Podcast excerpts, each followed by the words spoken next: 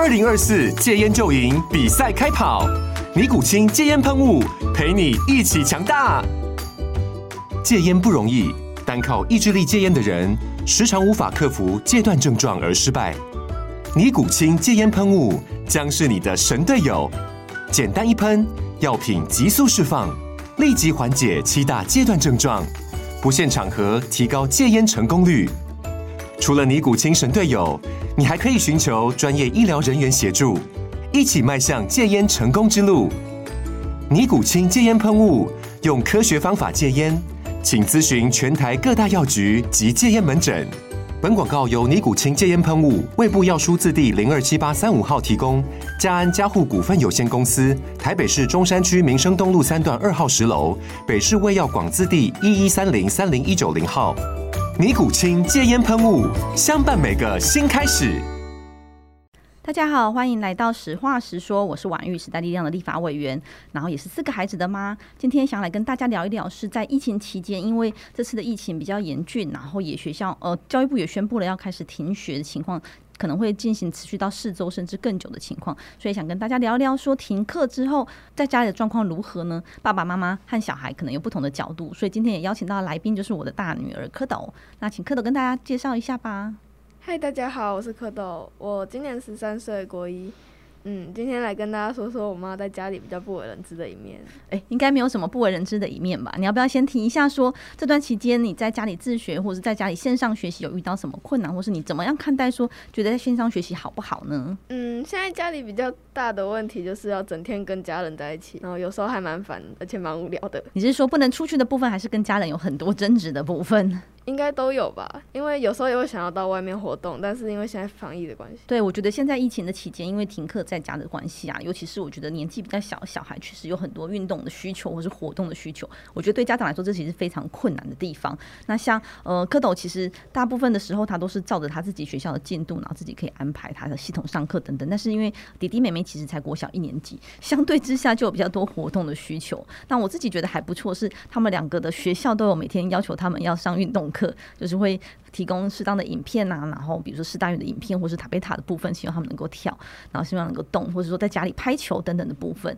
那呃，还有最近其实有很红的这个呃线上 app，就是让大家能够运动，其实也非常的适合来在家里做一个运动。那我觉得呃也想借此呼吁一下，就是这些小孩其实整天被关在家，他们其实也是很辛苦的，所以可能也要麻烦一下邻居或者楼上楼下的邻居，也能够稍稍的有一些些体贴，因为多多少少我觉得小孩关在家整天，你不能要求他，尤其是年纪比较。小学龄前的小孩，你很难要求他整天安安静静的，他们的天生的需求就是需要玩嘛，所以可能多多少少会制造一些噪音，也希望大家能够多多包涵。那蝌蚪你怎么看待线上学习跟每天到学校的状况？你觉得哪一个是你比较喜欢的？然后各有什么好处或是缺点？可不可以跟大家分享看看？很难说哪一个比较好诶、就是实体上学这样子上课的话，老师跟学生的互动一定会比较多。那但是线上的话，优点就是可以不用出门，而且可以。查东西之类的，就学习方式比较弹性。对，那我自己看到蝌蚪在线上的状况，其实它蛮好的部分是在于说，因为就是八点半开始上第一堂课哦，他的学校状况是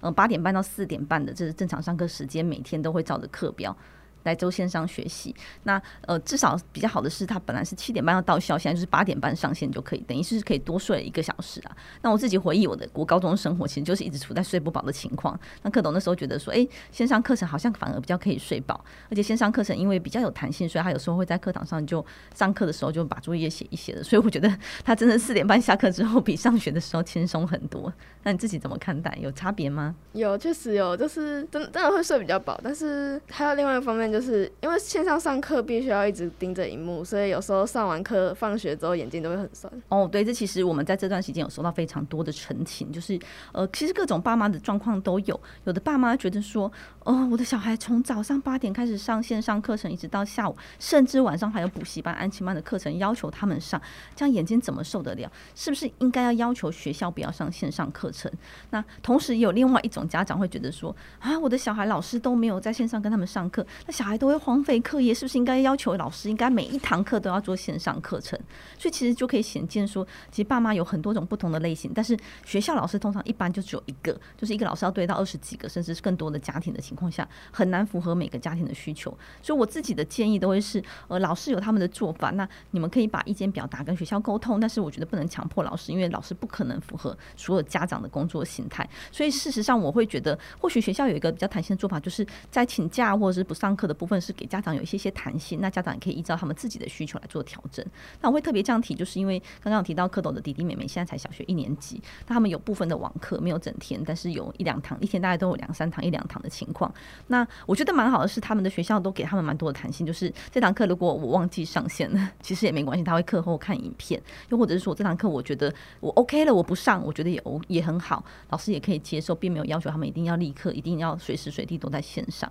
那我觉得这其实就可以给一些家长的弹性。那以我自己来说，因为我们其实立法院在上周之前都还是每天都要到立法院工作，或是有一些相对应的会议等等的情况下，所以我就会在立法院的情况下，小孩要上线上课程就非常难操作，因为他们才一年级，其实没有那么熟悉系统，所以我就会是下班之后来跟他们补课，或是在假日的时候再一股脑儿的把作业给上传这样子。那我觉得有这些弹性，其实对于很多不同工作形态的父母来说是比较轻松的，尤其是年纪比较小，小孩需要家长协助，我觉得这部分蛮好的。那另外就是刚刚蝌蚪你有提到说，你觉得在家里呃很很烦，就是要跟家人整天相处在一起，你觉得这部分会引起你哪些困扰，或是你怎么看待？好，就是例如我在上课的时候，老师有时候会要求我们打开麦克风，刚刚有一些对话之类的。那我的弟弟妹妹，因为他们才一年级嘛，所以在家里有时候很吵，或者是很喜欢偷开房门看看我在干嘛这样。所以最近就有一篇老师就说到，有一篇有一篇大家不知道有没有看到一个梗图，就是说呃老师上课最困难的不是线上教学，而是要是不停看到穿着内裤的爸爸妈妈在后面跑来跑去，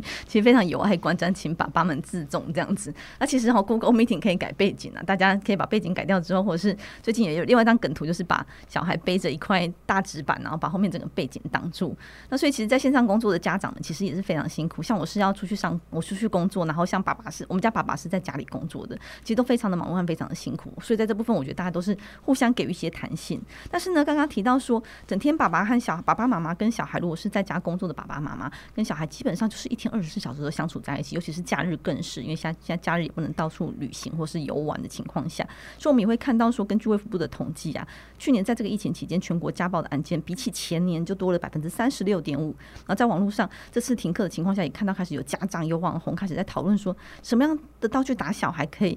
舒缓情绪，然后又可以让小孩好好做做该做的事情，又不会留下伤痕。但是我们其实很想再次的呼吁说，呃，很多家暴或是儿虐事件，其实都是从这样子开始的，就是从打开始，然后后来慢慢不小心下手过重，就导致遗憾，又或者是说因为这样的情况下，慢慢的情绪起来的时候，其实就造成儿童的伤害。所以，我们还是呼吁说，呃，停课在家，家长在课业上可以稍稍放下一些些焦虑，因为呃，如果回过头来看，其实小孩无时无刻都是在学习，生活中的学习也很好。比如说，像我们有些朋友家长。就会是跟小孩一起做家事啊，做餐点啊等等，这些这也是一种学习。所以呢，在疫情期间，如果是长期抗战，有可能会往长期抗战的方向去的话，其实真的是要保持好亲子关系，保持好彼此之间的和乐的气氛，其实是最重要的。我们不希望说，因为这样子而导致家庭的失和等等的部分。那另外在学习的部分，其实我觉得真是可以放下焦虑啦，因为嗯。其实有还可以他分享一个梗图，就是说，其实家长不用担心，他们只是停课几周，就算不学习也不会怎么样。有很多大人已经好几年都不学习了，所以不用对小孩的学习这么焦虑。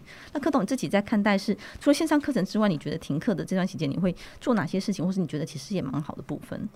线上课程的话，对，就是可以睡饱一点，然后按秒操课之后，因为边上课其实你可以边写作业，就老师即使知道，老师也不太会管，就不像之前学校那样。就写完作业之后，通常放学可以做自己要的事，就是看书，或者是玩桌游、画画，或者是跟朋友一起玩游戏、玩游戏、线上游戏之类的。嗯，我觉得还蛮看到小孩，我家小孩的不同，就是蝌蚪和弟弟最近很爱玩那个西洋棋，这也是这次疫情停课在家之后出现的，因为以前。大概就是下课之后回到家里就吃完饭呐、啊，然后匆匆忙忙把作业写一写，然后我们家还蛮早睡，就大概九点就会睡觉。然后所以其实很多时候都没有办法做他们想做的事情。然后最近呢，就是三个小孩就是忙起来 K 书这样子，看他们想看的小说，一直叫我不停的买呀买呀买，因为在家时间变得很长。那我觉得这些课外阅读其实蛮好的，又或者是你刚刚提到的这个，呃，可以做一些玩一些桌游啊，或是像下棋，像我觉得这些其实都可以给家长做参考，就是真的不用太焦虑啊，因为比如说下棋其实也在思考这个逻辑呀、判断呐，那也是一个很好的家庭互动。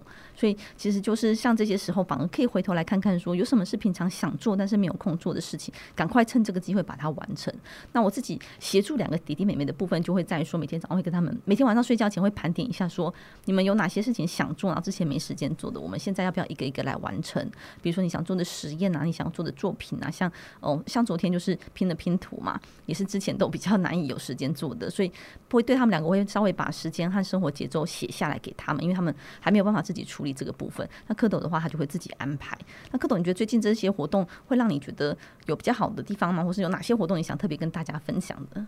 我们班大致上分成两派，有一派都是觉得宅在家这样子蛮好的。然后线上课程用电脑用的很习惯，但是有一些人觉得说这样一直看电脑眼睛蛮酸，而且想要到学校跟同学一起打球或者是实际上的互动。那所以像你自己就会跟我说说，哎，像你的社团活动现在就没有办法进行了，所以你就会觉得比较可惜。对，确实，因为我自己选的社团，我认为是我还蛮喜欢我的社团的。那有一些同学就觉得他们自己。这次抽到选到的那个社团蛮无聊，所以他们觉得这样待在家里也蛮好的，然后可以多一点时间玩电动这样。嗯哼，所以时间上弹性很多。但是如果假设呃这样停课的期间如果拖到半年或一年的话，大家还会喜欢吗？我认为一定还是会有一些人喜欢，因为嗯，像我就有一些同学目前在家里的状况感觉都非常好这样。怎么说非常好？就他们上课感觉这样就是聊天也蛮轻松的，然后我有问过他们。对，他们也觉得不用到学校上课，就这样子也蛮好的，就好像没有什么是在学校上课，然后在家里上课是没办法办到的。嗯，了解。但是就少了体育课，然后呃家政课也少了一些些。然后你的社团是，我说的那个同学刚好非常非常讨厌体育课跟家政课还有社团，所以对他来说根本没有差。那你们同学之间会讨论这次疫情的状况吗？因为每天每天其实都有记者会嘛。那也会担心说，哎、到底在家要多久？你们会讨论这个讯息吗？会，我有几个比较积极一点的同学会在我们的社团里面，就是每每天就分享，就是前一天的疫情的状况啊，新增多少例之类的，然后我们也会一起看一下。